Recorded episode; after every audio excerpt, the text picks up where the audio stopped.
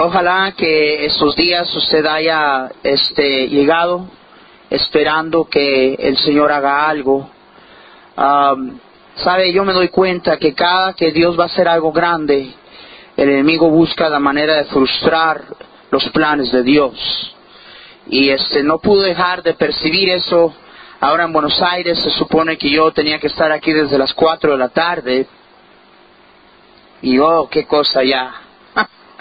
Ay, hermanos, llegó la policía, la gente, eh, estuvo serio eso, porque pues la gente estaba molesta de con la aerolínea y, y bueno, este, uh, yo sé que Dios tiene algo en mente para nosotros este, estos días. Uh, ojalá que vengamos con un corazón deseoso uh, de que Dios obre, de que Dios nos hable. ¿Sabe usted que el Señor quiere bendecirnos? Él quiere bendecirnos. El problema somos nosotros. Tenemos que estar sintonizados para poder recibir lo que Dios quiere darnos. Y, um, y ojalá que usted haya venido uh, sintonizado, esperando en expectativa de lo que Dios va a hacer. De nuevo, este, terminando, le dije al pastor que alguien me llevara inmediatamente. Quiero más o menos descansar para mañana. Tengo toda la semana. Y este, um, este salí a las 7 de la mañana de California ayer entonces todo el día ayer, toda la noche, todo el día hoy. Y este, estoy tan cansado ahorita, tengo miedo que voy a decir algo así como, maridos, sujetaos a vuestras mujeres. Y lo peor es que un montón de hermanos van a gritar, amén, pastor, ¿cómo sabía usted? Me da tanta pena de Brian, ya le dije que se porte bien, miren nomás lo que le hicieron al, al pie. y, no sé a, qué estamos llegando aquí en Tucumán. Una bendición estar aquí, hermanos. Abran sus Biblias rápidamente, por favor. Voy a llevarlos a tres distintos lugares y quiero que este uh, eh, vayan primero a, a Efesios 3 y guarden su lugar en Efesios 3. y luego, mientras guardan su lugar en Efesios 3, vayan a Deuteronomio capítulo 6. Guardan su lugar en Efesios 3 y me acompañan en Deuteronomio 6. ¿Estamos ahí, hermanos? Vamos a ponernos de pie en reverencia a la palabra de Dios. Y este, hijo, can you give me a little bit more volume here? ¿Me, ¿Me puedes dar un poco más de volumen aquí, hijo? Un poco más. Gracias. Versículo 1, me siguen por favor con su vista.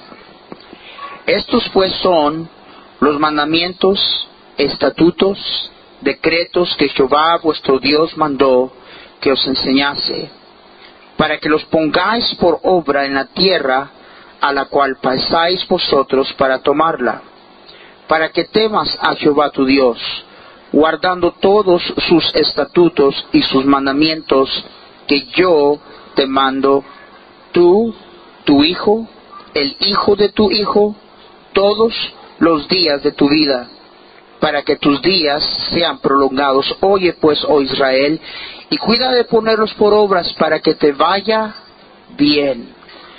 Dios quiere que nos vaya bien. Y lo dice la palabra de Dios, para que te vaya bien en la tierra que fluye leche y miel, y os multipliquéis como te, te ha dicho Jehová, el Dios de tus padres. Oye Israel, Jehová vuestro Dios, Jehová uno es. Y amarás a Jehová tu Dios de todo tu corazón y de toda tu alma y con todas tus fuerzas.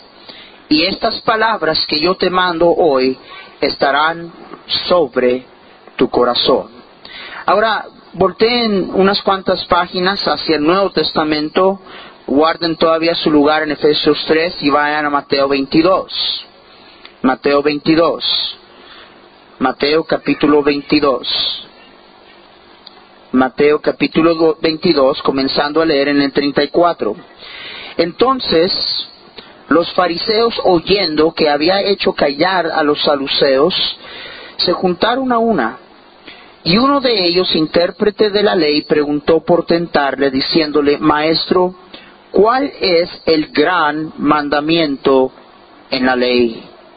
Jesús le dijo, amarás al Señor tu Dios con todo tu corazón y con toda tu alma y con toda tu mente. Este es el primero y grande mandamiento. Y el segundo es semejante, amarás a tu prójimo como a ti mismo. De estos dos mandamientos depende toda la ley y los profetas. Ahora sí, me acompañan a Efesios 3, donde les pedí que guardaran. Efesios capítulo 3, leemos esto y quiero que por favor pongamos atención. Versículo 14 en adelante. Efesios 3:14. Por esta causa doblo mis rodillas ante el Padre de nuestro Señor Jesucristo. Ahora míreme aquí enfrente. Pablo está orando por los hermanos de Éfeso. Pablo ora por los hermanos de Éfeso desde la cárcel. Y les está diciendo, yo doblo mis rodillas por ustedes. Y está a punto de decirnos qué es lo que él oraba por esa iglesia. 15. De quien toma nombre toda familia en los cielos y en la tierra, es lo que él ora, para que os dé conforme a las riquezas de su gloria el ser fortalecidos con poder en el hombre interior por su espíritu, para que habite Cristo por la fe en vuestros corazones. Fíjese el fin, vea usted el fin, a fin de que arraigados y cimentados en amor, seáis plenamente capaces de comprender con todos los santos cuál sea la anchura, la longitud, la profundidad y la altura y de conocer el amor de Cristo que excede a todo conocimiento, para que seáis llenos de toda la plenitud de Dios. O sea, Pablo les está diciendo que cuando lleguen a ese lugar donde ellos están arraigados y cimentados en amor, estarían llenos de toda la plenitud de Dios. Y mire lo que es Dios capaz de hacer cuando llegamos allí. 20. Y aquel que es poderoso para hacer todas las cosas mucho más abundantemente de lo que pedimos o entendemos, según el poder que actúa en nosotros. A Él sea gloria en iglesia, en Cristo Jesús, por todas las edades, por los siglos de los siglos. Amén. Padre mío, gracias por traerme con bien. Y necesito, Señor, que tú me des de tus fuerzas, tu poder, Señor, dame claridad de expresión, de palabra. Los hermanos han estado aquí esperando y han venido a escuchar de ti, no de un hombre. Y te pido que tu palabra haga su obra a través del Espíritu Santo y comenzando desde esta noche estemos dispuestos a tomar decisiones, cambiar lo que tengamos que cambiar, decidir lo que tengamos que decidir Gracias Señor por tu amor y tu interés en nosotros. Háblanos ahora. En el nombre de Cristo. Amén. Pueden tomar asiento, hermanos. Yo voy a pedir que usted me ponga mucha atención esta noche, muy a propósito, porque es crítico que nosotros entendamos ah, lo que el apóstol aquí le estaba diciendo a la iglesia de Éfeso. Quiero hacerle una pregunta a cada uno de ustedes. ¿Cuántos aquí son cristianos? A ver, ¿cuántos son cristianos? Alza la mano, ¿eres cristiano? Ok, muy baja la mano, muy bien. ¿Qué es cristianismo? ¿Qué es la vida cristiana? ¿Qué, es esto que se llama la vida cristiana? ¿Sabe? hay muchos que claman ser cristianos. Dice la Biblia que en Antioquía por primera vez llamaron a los discípulos de Cristo cristianos. Dese cuenta que no fue un nombre impuesto, inclusive el nombre bautista. Hermanos, a través de la historia, ah, los nombres se nos han impuesto. Y se nos han impuesto por medio de gente que no conoce al Señor mirando nuestra vida. No hubo un concilio jamás, un voto, una reunión donde decidieron, ¿qué, ¿cómo nos vamos a llamar? Llamémonos cristianos, nunca. Fue la gente incrédula viendo a los cristianos siguiendo a Jesús que dijeron, esos son pequeños Cristos, son cristianos. ¿Qué es la vida cristiana? Yo me doy cuenta que aunque hay muchos que llevan el nombre, hay muchos que no están viviendo la vida cristiana. Y, esta noche le quiero sugerir que una de las razones de por qué no estamos viviendo la vida cristiana es que mucha gente no ha entendido lo que es la vida cristiana. Déjeme decir otra cosa que me dice a mí que no sabemos qué es la vida cristiana. Ahí viene la próxima generación. Y parece que hemos sido muy pobres en transferir a la próxima generación qué es esta vida. Parece que no los estamos convenciendo. Parece que estamos transfiriendo ciertas cosas, pero seguramente no lo correcto porque yo veo mucha de la segunda generación que no tienen un corazón para servir al Señor y vivir para Él. ¿Qué es la vida cristiana? Tú pregúntale a un joven. bueno, no es necesario preguntarle a un joven, pregúntale a un adulto aquí. Eh, ¿Qué, es esto de la vida cristiana? algunos contestarían algo así, dirían, bueno, es duro. Mira, no puedes hacer esto, y no puedes hacer esto, y no puedes hacer esto y esto, no puedes hacer nada. Y no puedes ir aquí, aquí, aquí, aquí, y no puedes juntarte con tal, tal y tal y tal. Y cada semana regresamos para que el pastor nos dé una lista más larga. Ahora, no me malentiendan. Yo soy todo a favor de todas nuestras creencias basadas bajo principios bíblicos, estandartes, convicciones, aunque yo sé que esta noche no tengo corbata. Pero hermanos, esa no es la vida cristiana. Si usted se dio cuenta en el libro de Deuteronomio, el Señor está hablando a la nueva, generación. Ah, quiero, que usted entienda algo. Le está hablando a los hijos, de, los hijos de los padres que perecieron en el desierto. Esta es la nueva generación. Y les dice que guarden los estatutos, los decretos y los mandamientos de Dios para que Dios los bendiga y para que les vaya bien.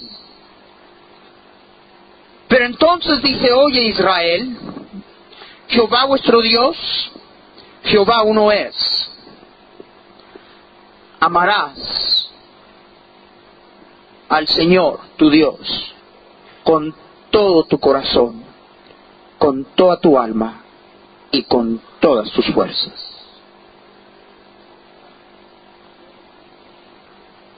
Vino y se le preguntó a Jesús por un escriba que buscaba tentarlo, Señor, ¿cuál es el mayor mandamiento en la ley? Jesús contesta, el mayor mandamiento, el que sobre todos los mandamientos es, amarás al Señor tu Dios con todo tu corazón, con toda tu alma y con toda tu mente. Es más, Jesús dijo, sobre estos dos mandamientos descansa toda la ley, toda, y los profetas.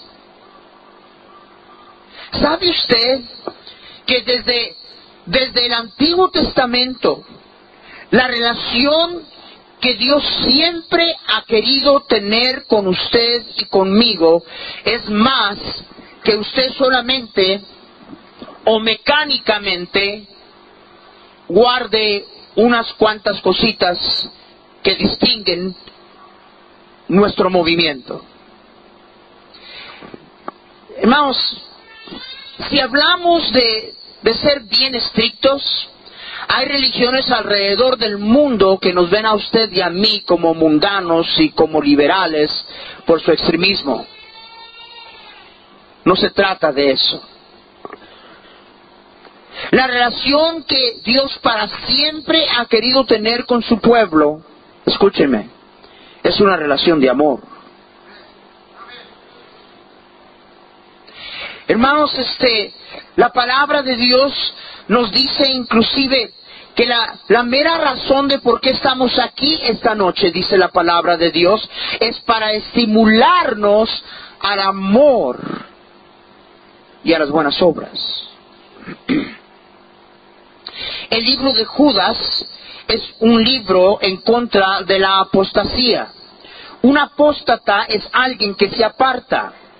Y, y miren lo que advierte en el libro de Judas al pueblo de Dios en contra de la apostasía, o sea, en contra de apartarse al Señor. Allí en Judas, capítulo a versículo 20, cualquier capítulo que usted quiera, dice la palabra de Dios, pero vosotros, amados, edificando sobre vuestra santísima fe, orando en el Espíritu Santo, conservaos en el amor de Dios. Les dice a los hermanos, si ustedes van a guardarse de apostasía, consérvense en el amor de Dios. ¿Sabe cuándo usted comienza a apartarse del Señor? ¿Sabe cuándo usted deja de vivir la vida cristiana? No necesariamente es cuando usted deja de llegar a la iglesia, usted deja de vivir la vida cristiana y se aparta del Señor cuando su amor a Él se enfría. Pablo, síganme, está orando por la iglesia de Éfeso. Y le dice a los hermanos de Éfeso, hermanos de Éfeso, yo oro, yo oro que a través del Espíritu Santo de Dios, obrando en tu hombre interior, que el Espíritu de Dios obre en tu hombre interior. El cristianismo no es de afuera para adentro, hermanos, es de adentro para afuera. ¿Alguien me está escuchando? Y si yo oro que el Espíritu de Dios obre con tanto poder en tu hombre interior, a fin de que tú seas arraigado y cimentado en amor.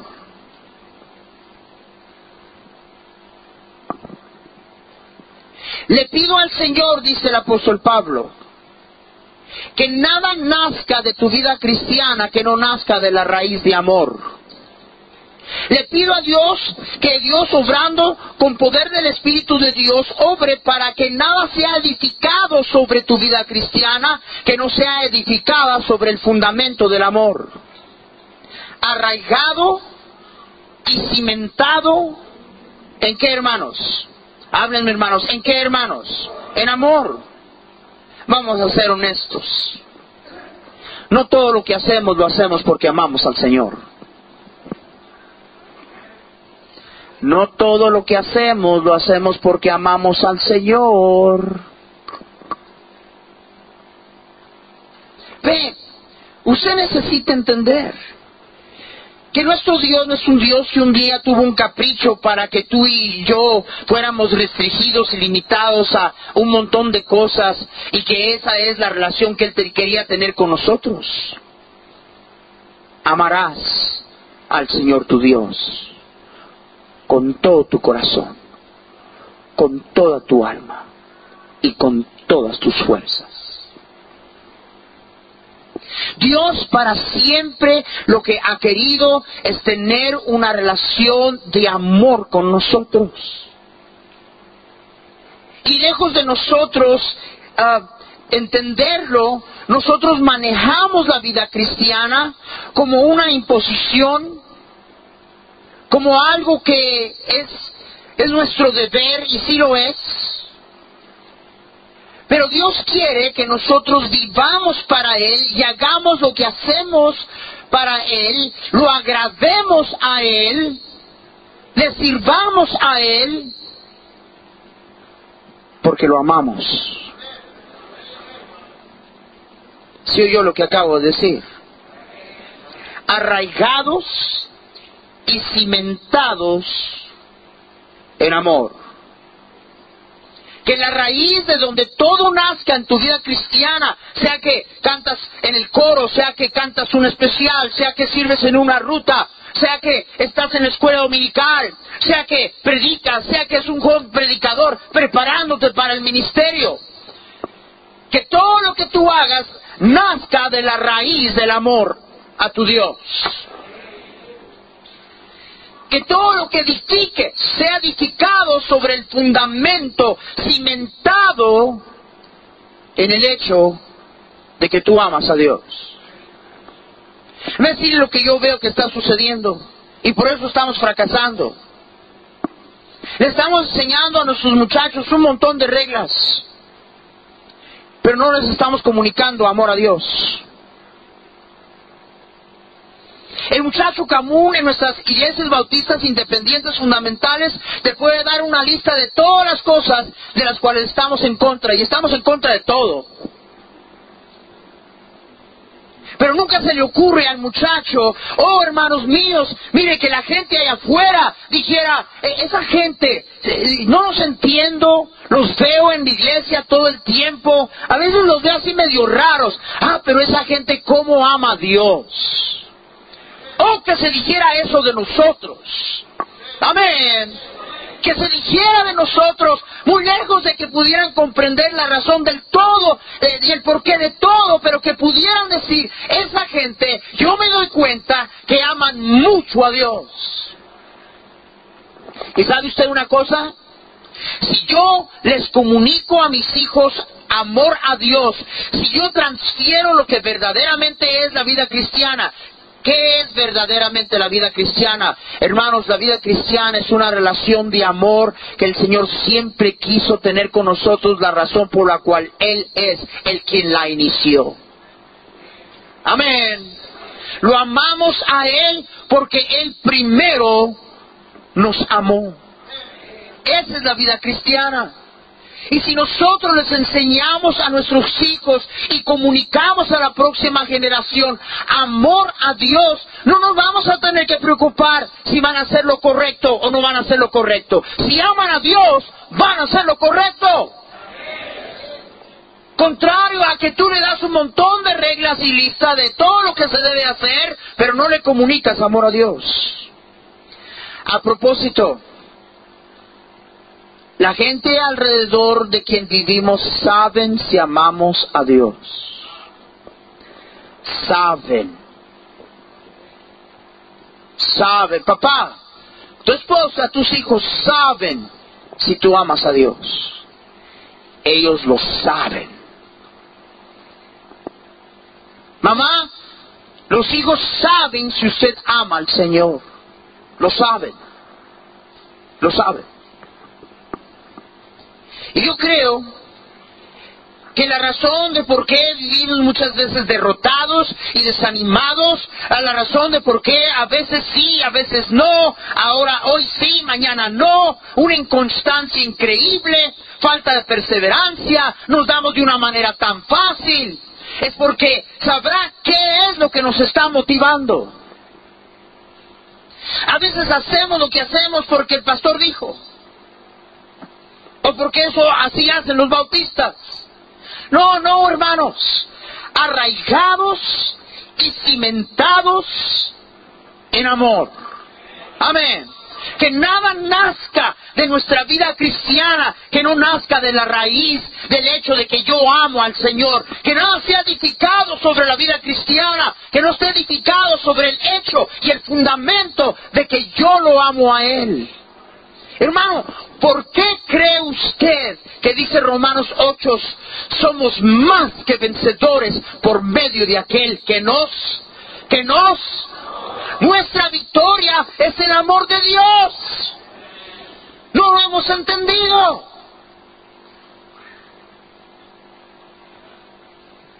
El apóstol en segunda de Corintios Oh, esto me encanta. Mire, mire lo que dice ahí. Segunda de Corintios, versículo 13.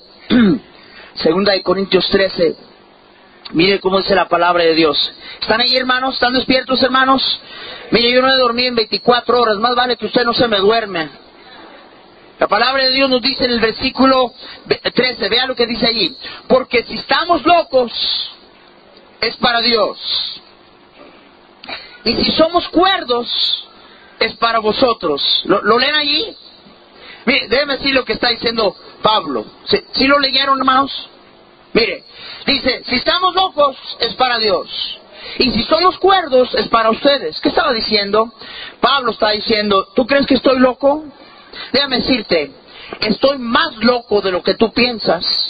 Solo que me comporto un poquito para que no te vaya a dar un infarto a ti. ¿Tú crees que estoy loco? Estoy más loco de lo que tú crees. Solo que me comporto un poco para que no te desmayes. Si soy cuerdo es para ti. Y luego nos dice por qué. Porque el amor de Cristo nos constriñe.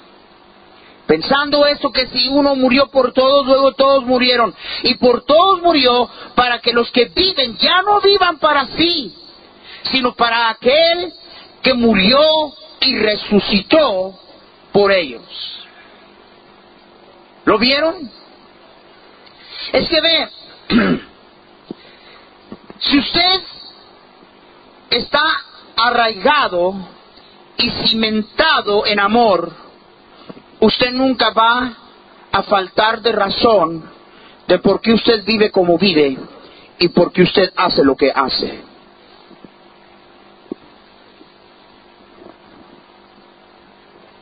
¿Por, qué gente cambia?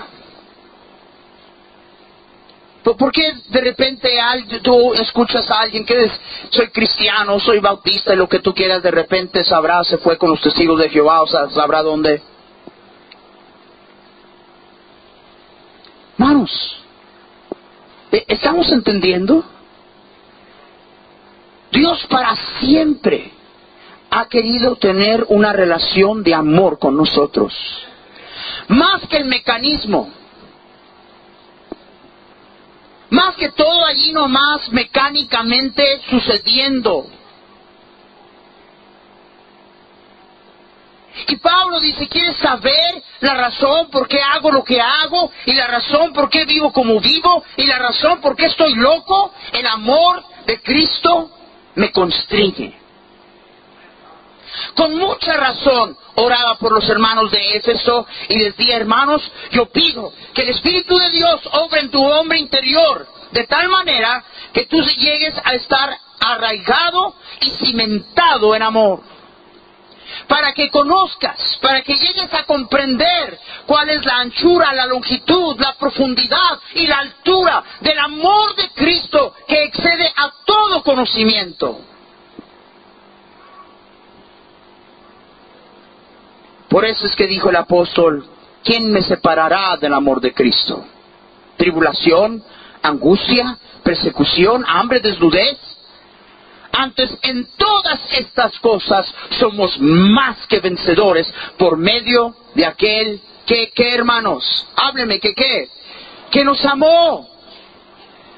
Es que ves, el amor de Dios siempre es Nunca cesa. ¿Me, estás escuchando? Nadie, nada ni nadie me puede separar de Él. Nada ni nadie me puede separar de Él. Y si yo vivo arraigado y cimentado en este amor, nada me va a parar. Voy a ser un cristiano victorioso. Porque como el amor de Él es aquel sobre el cual yo estoy arraigado y cimentado, entonces, hermanos míos, nunca voy a faltar de motivo de por qué vivo como vivo y hago lo que hago. Yo, yo vivo esta vida, entre comillas, cristiana, por cualquier otro motivo o razón, tarde o temprano, es la razón que hoy es que algunos antes sí y ahora no. Esa es la razón de por qué inclusive mucha gente dentro de nuestras iglesias sienten que la vida cristiana es una obligación, es una imposición. Alguien te obliga, alguien te impone. Oh, es que lo quieren forzar a uno. Mira, para comenzar, no es cierto. La gente hace lo que le da la gana de todas maneras. Vamos a ser honestos, no, no venga usted aquí que lo, lo fuerzan, lo obligan a uno. No, tú haces lo que tú quieres.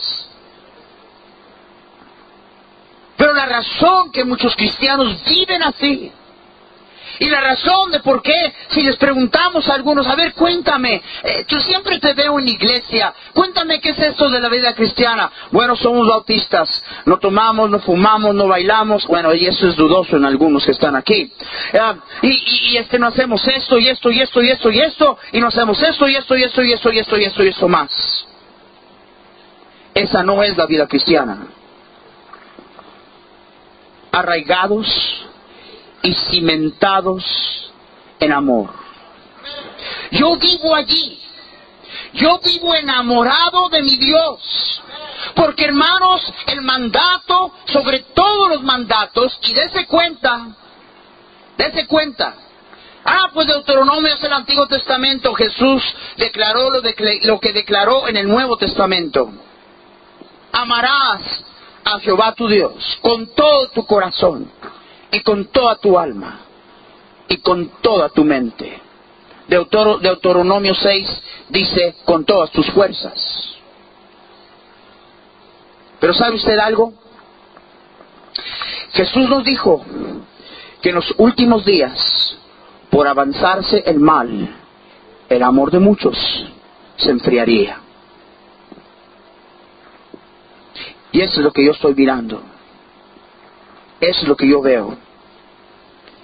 Un montón de gente que viven en el hábito de todo, pero no se les ve amor a Dios o de Dios.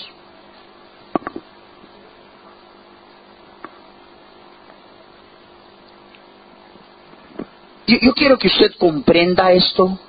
Eh, por favor, compréndalo. Compréndalo. A la iglesia a quien Pablo le escribió, históricamente a un dado momento esa iglesia fue pastoreada por Juan el apóstol, el apóstol de amor. No se olviden que, que oraba Pablo por la iglesia, que estuvieran arraigados y cimentados en qué hermanos? Háblenos en qué, hermanos. Que nada naciera de su vida cristiana que no naciera de la raíz de amor. Que nada fuera edificado sobre la vida cristiana que no fuera edificado por el hecho de que amamos al Señor. Que vivimos como vivimos y hacemos lo que hacemos porque amamos al Señor. Juan, quien pastoreó esa iglesia a un dado momento, en Apocalipsis le escribe a esta iglesia. ¿Y sabe lo que le escribe a la iglesia? Me da mucho miedo. Porque lo que le escribe a la iglesia y cómo describe a la iglesia luce mucho como una iglesia bautista independiente fundamental. Trabajadores, celosos, sanos en doctrina, no soportaban a los malos, lo que Juan le escribe a la iglesia, por quien Pablo oraba que estuvieran arraigados y cimentados en qué hermanos?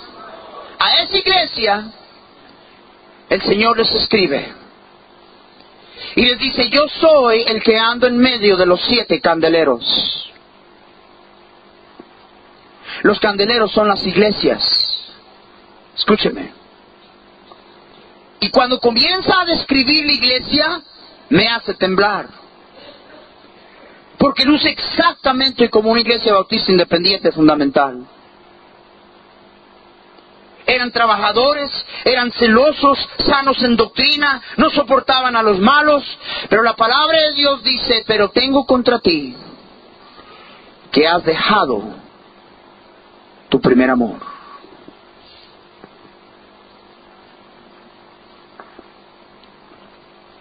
Recuerda, por tanto, de dónde has caído. Arrepiéntete y haz las primeras obras.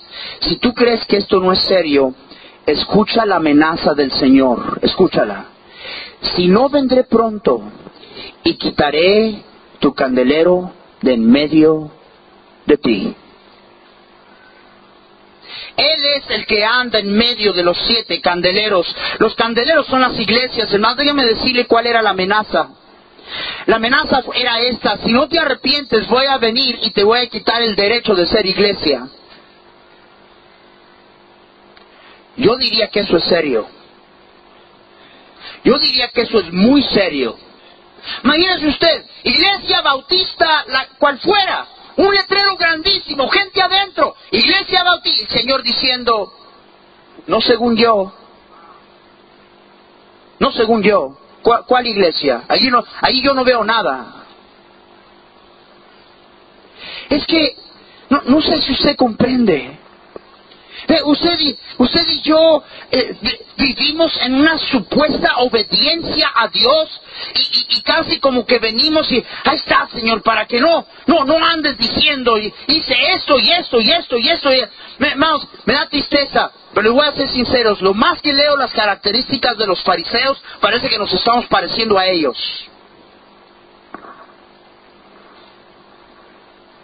Sin amor a Dios o de Dios, en nuestras vidas.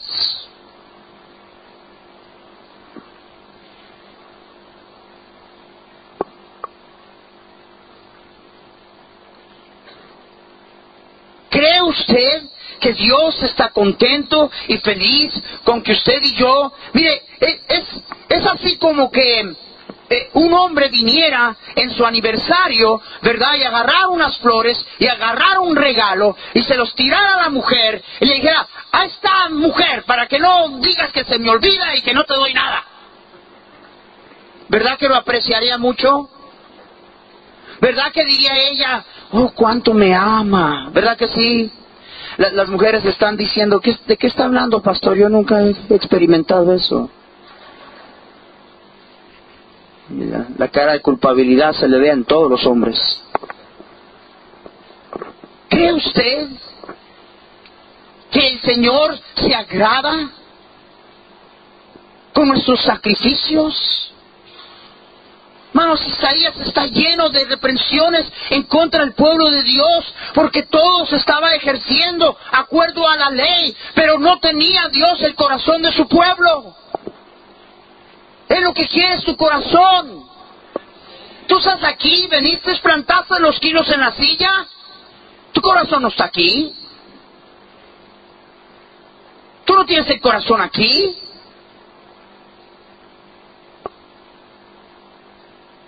Con razón dijo el Señor, este pueblo con sus labios me honra, pero su corazón está lejos de mí. Lo que Dios quiere es nuestro corazón, lo que Él quiere es nuestro amor.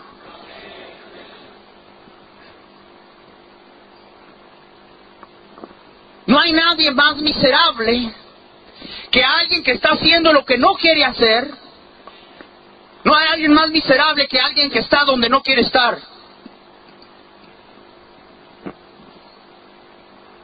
Ahora, sinceramente, yo, quisiera estar con mi negrita esta noche. Ella está muy lejos. Ni he hablado con ella. Creo que ella cree que ya me desaparecí del planeta. Pero yo estoy aquí hoy porque amo al Señor y los amo a ustedes. No porque no tengo nada mejor que hacer. A mí nadie me trajo a fuerzas. Es que ves cuando el amor no es el motivo y la razón, cuando tú no estás arraigado y cimentado en amor y, sigues en la fachada de todo lo que se espera de un cristiano, es lo, lo único que terminas teniendo la fachada. Y terminas siendo un religioso tal y como cualquier otro religioso. Y el Señor lo que quiere es tu corazón. Y no solamente eso, sino Él sabe. Él sabe que si nosotros lo amamos como es debido, hermanos, déjenme decirle que si nosotros lo amamos a Él como es debido, oh hermanos, no vamos a tener un montón de cristianos en la iglesia sentados allí que parece que los bautizaron en jugo de limón. Amén. ¿Tú has visto una persona enamorada? No, no te iba a decir voltea y ve a tu viejo, pero no, no lo veas ya de tiempo, eso ya se desapareció, ¿verdad? Yo nunca he visto una pareja enamorada que no andan con una tremenda sonrisa en la cara. Nunca he visto una, una pareja enamorada faltos de, de razón y de motivo de estar juntos los unos a los otros y agradarse el uno al otro. Nunca. Bueno, mire, no, no es el tema, pero de una vez esta se la voy a regalar. Esa es la razón de por qué muchos de ustedes están aburridos en su matrimonio. Tú nomás existes en tu matrimonio. Lo aguantas, lo toleras, ya no hay nada allí. Y vives tu matrimonio de la misma manera que vives tu cristianismo. Porque no hay nada allí. Y qué miserable vivir así. ¿Usted cree que Dios quiso que un hombre y una mujer se juntaran? Y dice, bueno, aguanten. Pero somos miserables y nos queremos matar casi todos los días. Aguanten. ¿Tú crees que es lo que Dios quería? No. Lo mismo sucede en un matrimonio que lo que sucede con muchos cristianos. Nuestro amor se enfría. Y cuando ya no es el motivo el amor, cuando yo no estoy arraigado en amor, cuando, cuando todo lo que nazca de mi vida cristiana no es porque yo amo al Señor, cuando comienzo a edificar un montón de cosas que no nacen en mi vida cristiana porque yo amo al Señor, entonces termino. Nada más que un religioso que está acatando un montón de cosas que a Dios no le impresionan. Pues yo vine a Cristo y dejé de tomar. Hay ateos que dejan de tomar. Pues yo vine a Cristo y ya no fumo. Hay ateos que por razones de salud ya no fuman.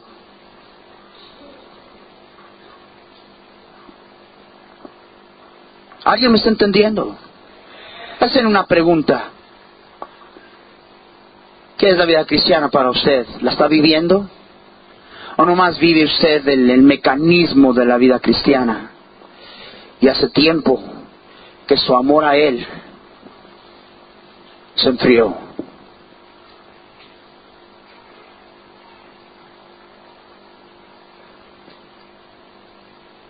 La advertencia fue una advertencia muy seria. Vaya usted ahora a Turquía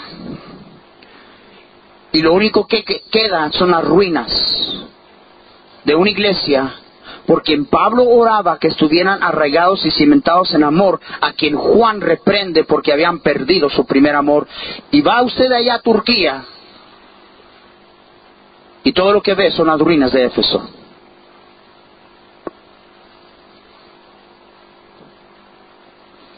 En Isaías, por eso el Señor dice, ¿tú crees que me agradan tus sacrificios? Tus ofrendas. Porque lo que Dios siempre ha querido tener con usted y conmigo es una relación de amor. ¿Sabe que Pablo le advirtió a Timoteo que en los últimos días vendrían tiempos peligrosos y hermanos estamos viviendo en ese día? Estamos viviendo en ese día. Les pido por favor que estén orando por nuestros hermanos en Egipto. La misión bautista Alejandría, que encuentra su base en Alejandría, Egipto, es un ministerio de nuestra iglesia. Hay hermanos que han sufrido martirio por Cristo en sus días. Lo que ustedes ven en la prensa ¿verdad? De cómo es que los árabes en todos estos países que antes eran amigos de Israel, de cómo es que andan buscando democracia, independencia, es pura mentira. Los radicales se están apoderando. Y si se da cuenta, son todos los países, todos, que antes tenían una amistad con Israel. Estamos viendo profecía bíblica desarrollándose ante nuestros propios ojos.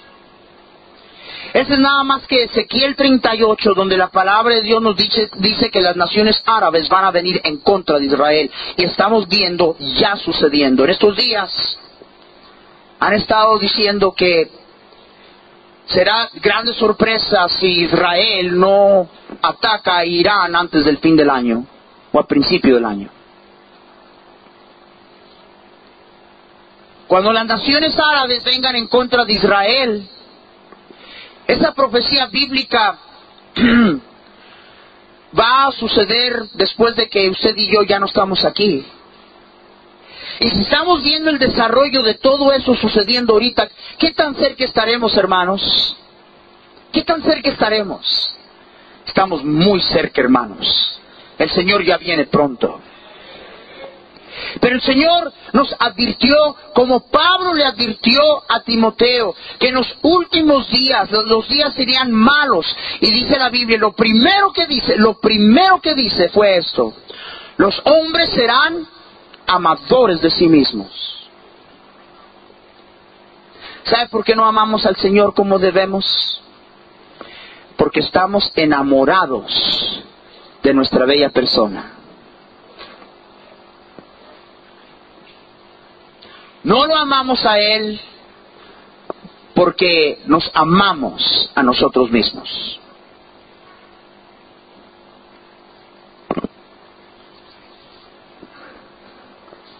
En los últimos siglos había una obsesión increíble, un enfoque en todo este asunto de la autoestima. No más la, la propia palabra auto apunta hacia ti mismo. La verdad es que el hombre está enfocado con la una y única prioridad que él tiene, su bella persona. Enamorado, enamorada de sí mismo. Hay algunos que inclusive han tratado de torcer las escrituras porque dicen, pastor, pero ¿qué no dice la Biblia que antes de que yo ame a alguien, yo tengo que amarme a mí mismo? Ama a tu prójimo como a ti mismo. No, eso es lo que Jesús estaba diciendo. Jesús estaba tomándolo por hecho de que si hay algún problema que tú y yo no tenemos es estar eh, eh, obsesionados con nuestra bella persona. En Efesios dice, jamás ningún hombre aborreció a su propio cuerpo, sino que lo sustenta y lo cuida. Jesús estaba diciendo simple y sencillamente, Así como te amas, ama a tu prójimo. No estaba diciendo que nos faltaba amor a nosotros mismos. Y la razón principal de por qué usted y yo no amamos al Señor es porque estamos enamorados de nosotros mismos.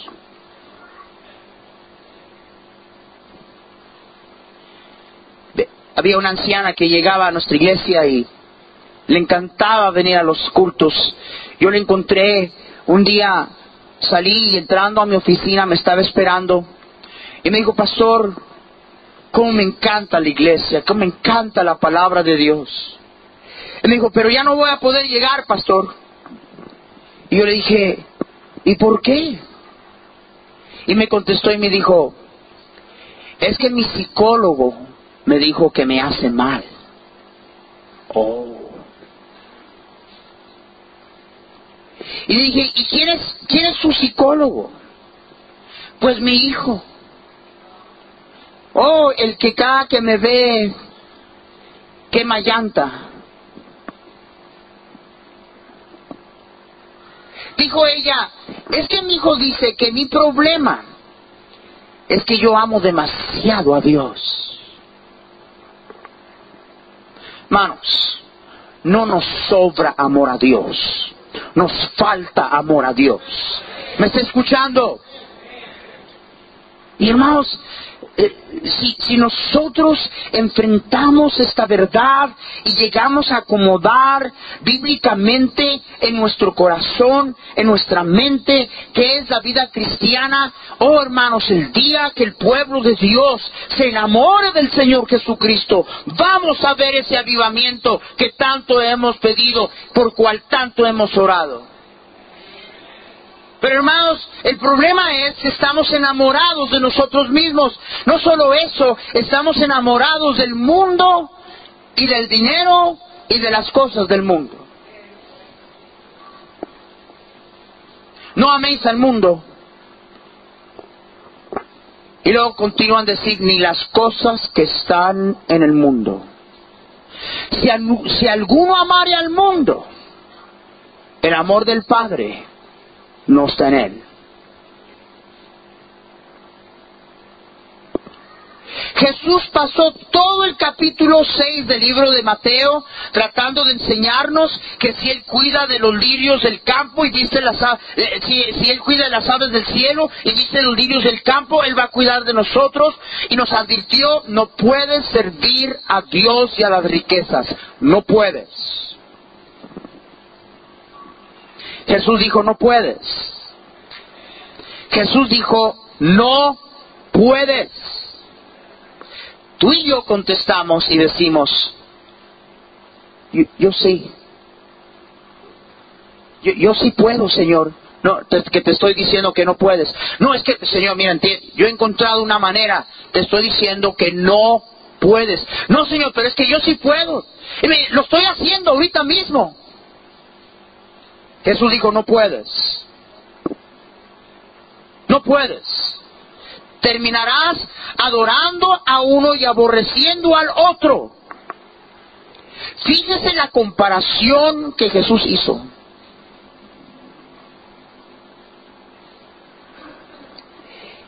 Y nosotros resistiríamos la idea de que somos amantes del dinero.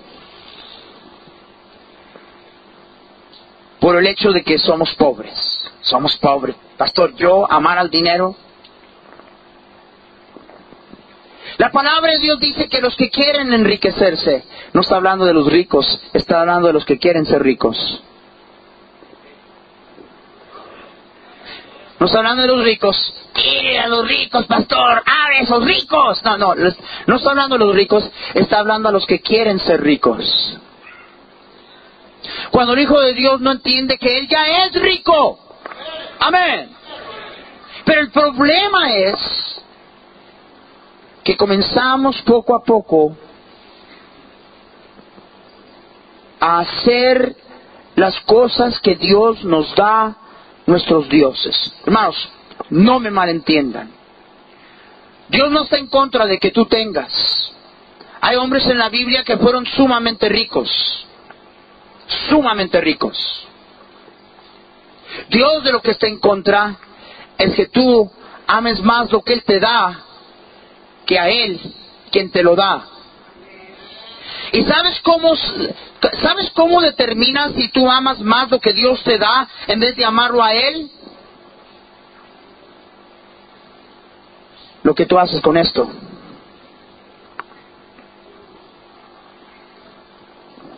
Tú háblame de, oh, cuánto amo a Cristo.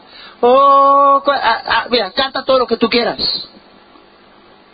No diezmas, no das a la obra misionera, pasan ofrendas y buscas la moneda más pequeña para botarla ahí adentro. Háblame de cuánto amas a Dios. Dime que tú lo amas mucho. Nada, las cosas que nosotros valorizamos. Hoy en día que la economía y el crisis y, lo que tú quieras, ¿verdad? hay un tremendo empuje ahora para comprar metales y, y, plata y oro. Oro, compra oro. ¿Sabes lo que Dios piensa del oro? Debe decirte lo que Dios piensa del oro. Un día en el cielo lo vamos a estar pisando. Lo vamos a estar pisando. El oro en el cielo. Hay algunos de ustedes que van a llegar a la gloria y lo primero van a ver el oro. Dame un martillo Cristo, dame un martillo.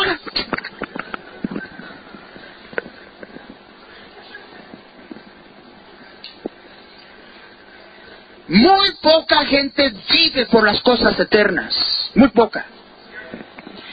Te garantizo, las cargas, las lágrimas, la angustia y todas las cosas que estás enfrentando ahorita, muy poca gente vive afanada por las cosas eternas.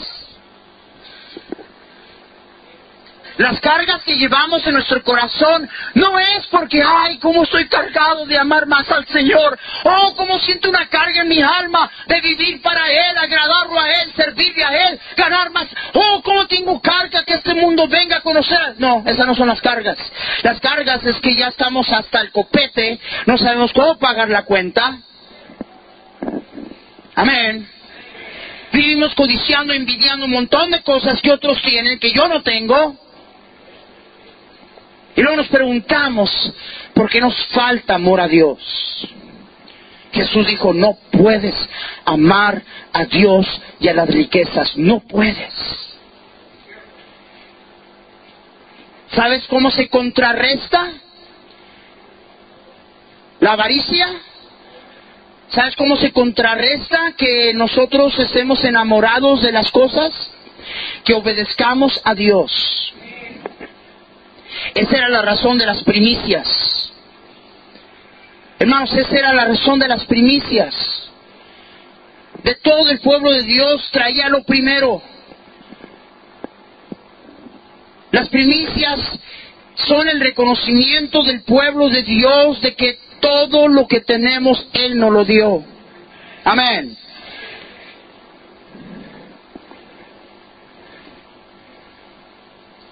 Tú dime cuánto tú das a la obra de Dios. Hay gente en este mundo que aman más un montón de otras cosas que nosotros amamos a nuestro Dios. A vergüenza nuestra lo digo. A vergüenza nuestra lo digo. Hay gente más dispuesta a gastar un montón de plata por las cosas que perecen y muchas veces las cosas que les hacen daño, que los cristianos están dispuestos a dar para el Señor y para su obra. La eterna canción de las iglesias hispanas es esa. Lo, oigo, lo oigo en Argentina, en México, lo oigo en Chile, lo oigo en Bolivia, lo oigo en México, lo oigo donde quiera que voy, lo oigo. Que no, no hay plata, pastor, no, sí hay, sí hay. El problema es que el pueblo de Dios no ama al Señor. Amamos un montón de otras cosas, pero no amamos al Señor. Yo le digo a los hermanos, tenemos una mensualidad de 18 mil dólares. Debemos todavía como 2 millones de dólares. Nuestra iglesia es una iglesia hispana. Y hay gente que piensa, oh, el pastor Salazar ha de tener gente de mucho dinero en la iglesia. No. No. Todo es relativo. Ahorita se está pasando un crisis increíble. Es más, me estaba diciendo el pastor que probablemente hay más, trabajo en Tucumán que hay en California, donde yo vivo. Montón de los hermanos en la iglesia ahorita andan buscando trabajo, no tienen. Pero los hermanos ahí dando, dando, dando, dando, dando. El mes pasado, mi esposa desafió a todas las hermanas. Reunimos cerca de 10 mil dólares. Así, las hermanas dando alhajas, dando anillos, dando el oro, cadenas, braceletes, dándole lo mejor al Señor para su obra. Es fácil decir yo amo a Dios. ¿Me están escuchando? Tú dime dónde estás dispuesto a poner tu dinero sin quejarte, sin murmurar, y yo te voy a decir lo que tú amas. Pero no amamos al Señor porque Estamos enamorados de nosotros mismos, estamos enamorados del mundo y de las cosas de este mundo,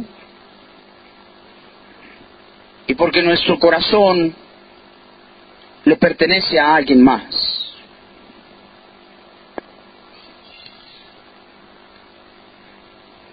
¿Se recuerdan lo que dijo Santiago? Cualquiera que quiera hacerse amigo del mundo se constituye enemigo de Dios. ¿O ignoráis que el Espíritu que ha hecho morar en vosotros os anhela celosamente?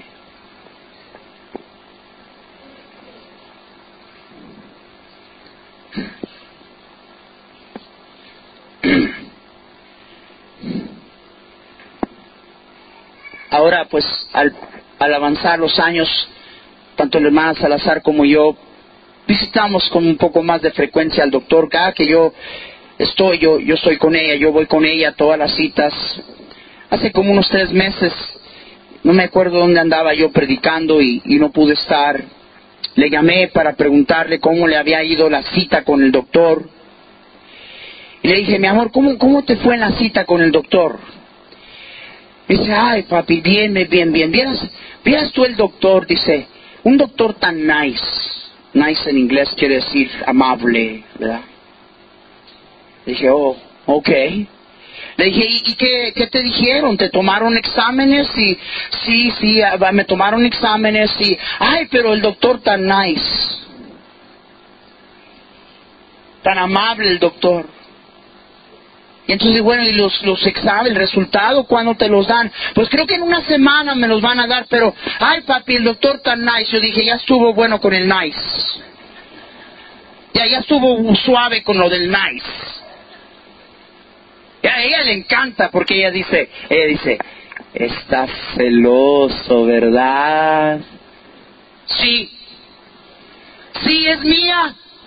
Me pertenece. Amén.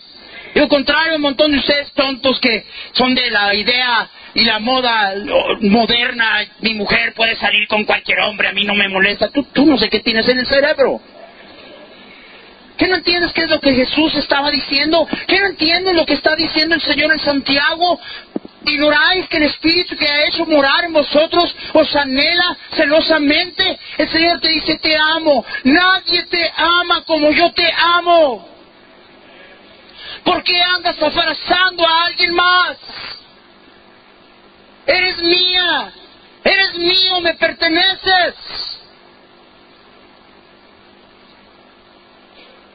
Porque para siempre la relación que Dios ha querido tener contigo y conmigo es una relación de amor. ¿Me están entendiendo, hermanos? Amor a familia nos roba de amor a Dios. ¿Hay alguno de ustedes sus dioses son sus niños. El niño, lo que el oh, y luego a través de todo el mundo entero se ha empujado esta idea. El niño, el niño, los derechos del niño. Y hoy el niño manda. No puedes ni siquiera llevar al niño a la sala de cuna, porque el niño manda. ¿Si hay sala de cuna? Ok que a lo mejor no me están entendiendo.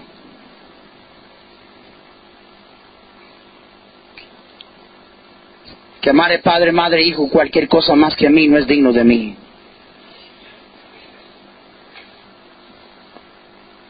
Hay parejas aquí. Tu hogar está dividido. Tu matrimonio está dividido. Si no es uno, es el otro.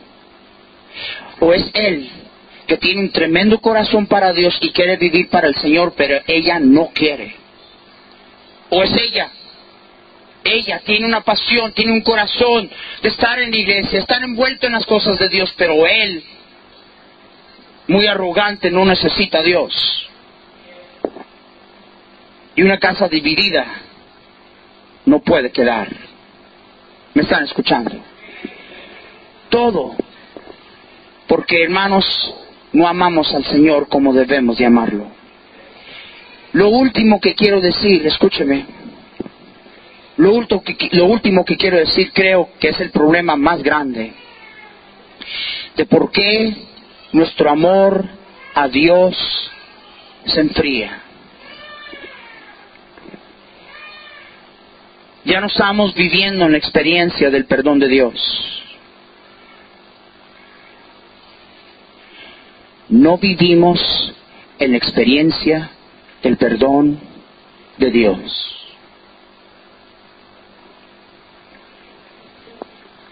Por favor, escúcheme bien.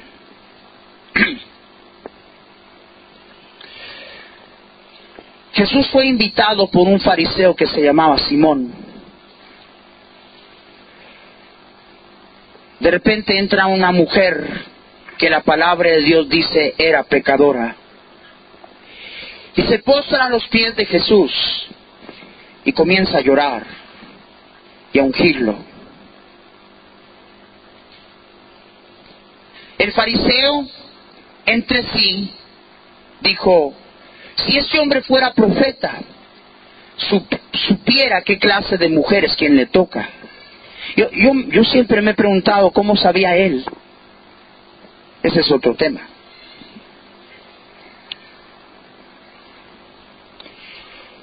Lo cual motivó una lección de parte del Señor. Le dijo, Simón, tengo algo que decirte. Simón dijo, di maestro. Jesús dijo, había dos hombres uno debía una gran deuda, otro debía menos. El Señor los perdonó a los dos. ¿Quién de los dos amará más? A propósito, los fariseos siempre contestan bien. Sí, siempre tienen las respuestas correctas. El problema es que el corazón está todo torcido. Dijo, pues supongo a quien más se le fue perdonado. Bien has dicho, le dijo el Señor. ¿Ves esta mujer? Yo entré aquí, tú no me extendiste las cortesías que se extienden a un invitado en casa.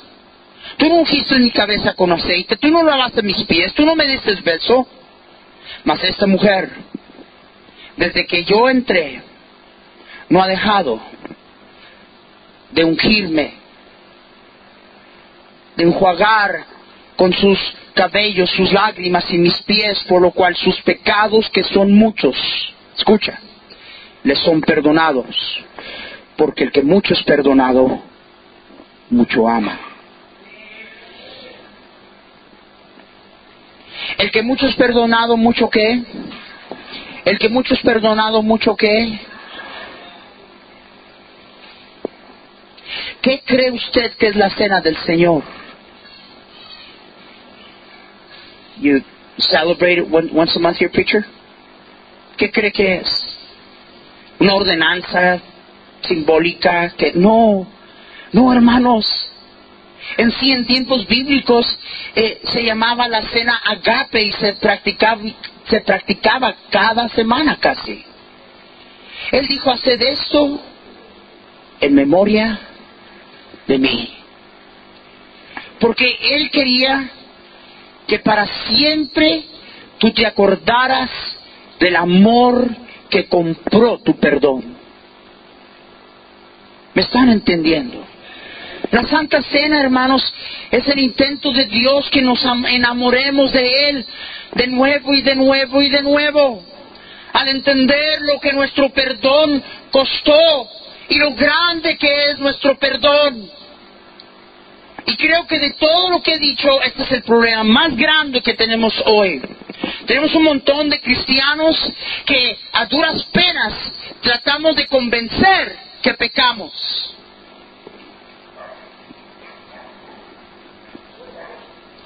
Y hablamos de la experiencia del perdón de esta manera. Hace 15 años el Señor perdonó mis pecados. Hermanos, hoy Dios perdonó mis pecados. Hoy, hoy Dios me perdonó a mí hoy. No hace 15 años, me perdonó hoy.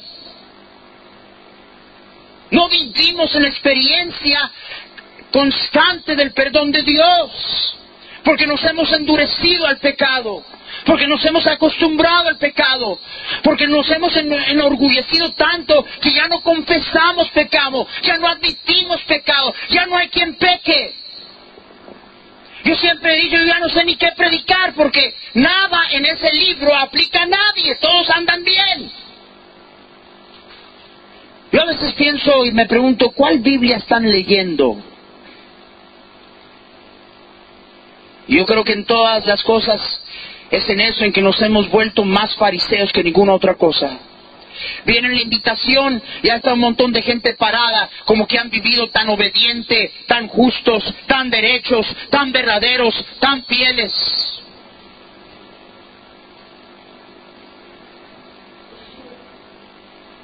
Hermanos, si todos los días yo vivo en, la experiencia del perdón de Dios en mi vida, el que mucho es perdonado, el que mucho es perdonado, mucho ama. Lo que pasa es que a usted y a mí se nos hace poco el mal que cometemos. Y lo peor, se nos hace poco lo que Jesús hizo por nosotros.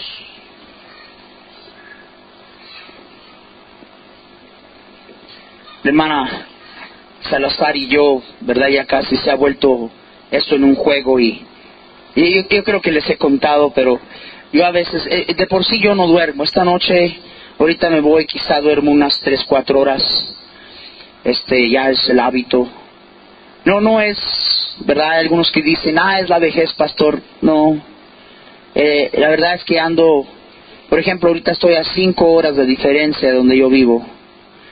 Voy a estar aquí unos días, ya cuando mi cuerpo comienza a acostumbrarse al horario, ahí voy de regreso, luego tengo que acostumbrarme allá, y por eso es que ya mi cuerpo ya, yo creo que ya ni sabe, ¿verdad?, dónde está. Pero ya cuando a veces ya estoy agarrando sueño y entrando al séptimo cielo, casi por ver el cometa Halley, de repente mi esposa me dice, mi vida, ah, ah, tú me amas.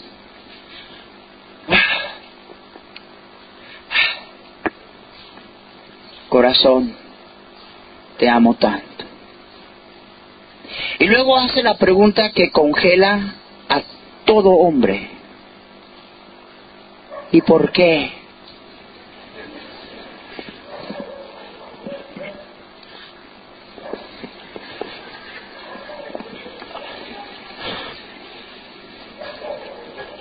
Por tantas razones, dame una. Es que son tantas yo, yo juego este juego con ella, ¿verdad? Y, y, hasta le pongo un poquito de drama y le digo, le digo, negrita, ¿sabes por qué te amo? ¿Por qué? Le digo, te amo primeramente porque Dios me manda que te ame. ¡Ah! Eso no es romántico. Y luego le digo esto. En segundo lugar, mi vida, te amo porque me has perdonado tanto mi vida. Me has perdonado tanto. El que mucho es perdonado, el que mucho es perdonado, mucho ama. ¿Cuántas hermanas aquí tú quieres que tu esposo te ame mucho, mucho, mucho? A ver, a ver, a ver. ¿Quieres que te odie? ¿Ok? ¿Ok, hermanas? Ah, no quieres alzar la mano porque ya sabes para dónde voy, ¿verdad? ¿Cuántas mujeres aquí tú quieres que tu esposo te ame mucho? A ver, a ver, alza la mano, alza la mano. ¿Cuántas? ¡Alza la mano! Yo quiero que mi esposo me ame mucho, mucho, mucho. Perdona mucho. Ah, no, así no. El que mucho es perdonado, mucho ama. Y creo que de todas las cosas que han enfriado nuestro amor a Dios, ya no hay cristianos que se emocionan de que Jesús perdonó sus pecados. Porque normalmente cuando hablamos de que Jesús perdonó nuestros pecados, estamos hablando de 10 años, 15 años, 20 años atrás, inconscientes de que todos los días le fallamos. Y sus misericordias son nuevas cada mañana, hermanos. Dios por el perdón de Dios. Qué bendición que yo soy perdonado. Dice la palabra de Dios, en ti hay perdón para que seas reverenciado. Hermano Owens, yo no sé. ¿Habrá verdaderamente alguien que lo ama así? Con todo el corazón. Con toda el, toda el alma. Con todas sus fuerzas y ¿Habrá alguien que lo ama así? Yo no sé. ¿Quién es este Dios que quiere todo solo para Él? ¿Quién es este Dios que siempre quiere ser el único y primero? Oh, si tú piensas así, tú no, tú no lo conoces. Tú no lo conoces. Es precisamente porque nos ama que Él nos pide lo que nos pide. Mira, dale todo tu corazón a tu esposo. Esposos fallan. Fallamos.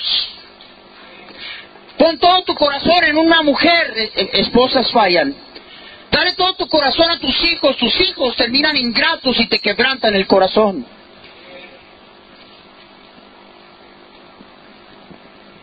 Es que no entiendes que Él sabía que si tú depositas tu corazón con Él, tú nunca vas a sufrir una desilusión. Amén. Nunca vas a sufrir una desilusión. No hay un mejor lugar donde tú deposites tu corazón que con Él. ¿Me están escuchando? Por eso Pablo oraba por los hermanos y les dice, hermanos, yo oro que el Espíritu Santo de Dios obre en tu hombre interior para que ustedes estén arraigados y cimentados en amor, para que en esta vida que se llama la vida cristiana, nada nazca de ella sino nace de la raíz de amor. Nada sea edificado sobre ella sino es edificado sobre el fundamento del amor, arraigados y cimentados en amor. Pero yo creo que hace falta primeramente que admitamos que no estamos donde debemos de estar y que nuestro corazón no está donde debe de estar. Dije, ¿habrá alguien que lo ama así? Con todo el corazón, todo el alma, todas sus fuerzas, toda su mente. Más el Señor sabe que yo lo amo. Pero hermanos, yo no lo amo así. Yo, yo no lo amo así. Con todo el corazón, toda el alma, todas tus fuerzas y toda tu mente. Yo no sé si habrá alguien que lo ame así. Pero si sé eso, sé dónde está la marca. ¿Me están entendiendo? Sé que es la vida cristiana sé que, que no voy a vivir como un religioso, que cada que estoy alejado de Dios, nomás me pongo a hacer más cosas religiosas para hacer penitencia y agarrar el agrado de Dios.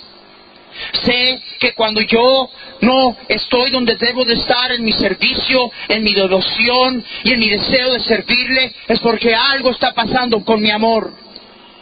¿Me están escuchando? Y hermanos, yo creo que si agarramos esto, y tenemos que agarrarlo, tenemos que agarrarlo, porque créanmelo, la amenaza a Éfeso no ha cambiado. Hermanos, la amenaza a Éfeso no ha cambiado. Y yo quiero tener un edificio lleno de un montón de gente que por Jesús no es reconocido como iglesia. Aunque todo el mundo, wow, qué iglesia tan fundamental, qué iglesia tan ganadora de almas, qué trabajadora, qué sanos y derechos son en doctrina. Tengo contra ti que has dejado tu primer amor. ¿Usted lo ama? ¿Lo ama usted? ¿Por qué está aquí esta noche? ¿Por qué hace lo que hace? ¿Por qué vive como vive? ¿Lo ama?